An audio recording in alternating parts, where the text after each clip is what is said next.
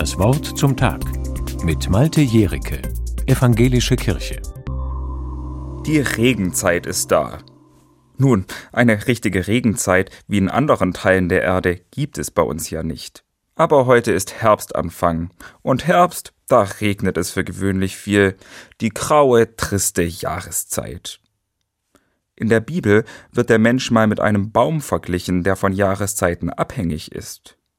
Der Mensch gleicht einem Baum, der am Wasser gepflanzt ist. Früchte trägt er zu seiner Zeit und seine Blätter welken nicht. Alles, was er tut, gelingt ihm gut. Der Autor dieses Psalms beschreibt hier ein aus seiner Sicht ideales Leben.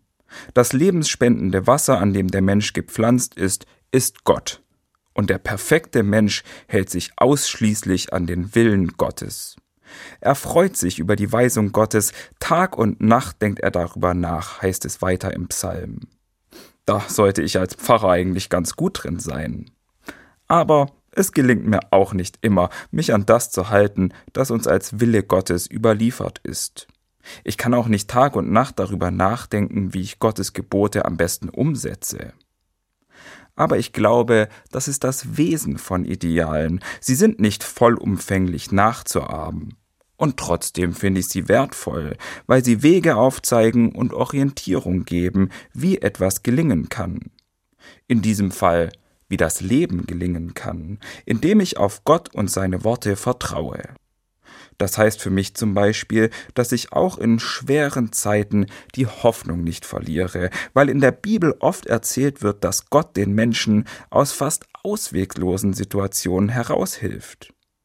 Sich am Willen Gottes orientieren heißt für mich, sich trotz allem für eine friedliche Welt einzusetzen und sie für möglich zu halten, weil Gott immer wieder zur Versöhnung auffordert.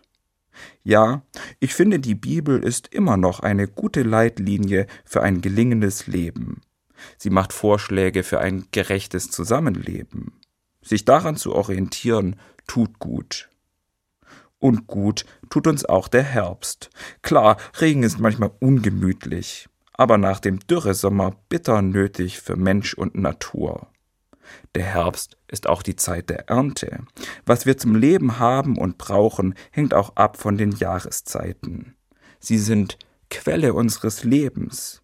Und das würde ich genauso auch über Gott sagen. Malte Jereke, Evangelische Kirche, Stuttgart.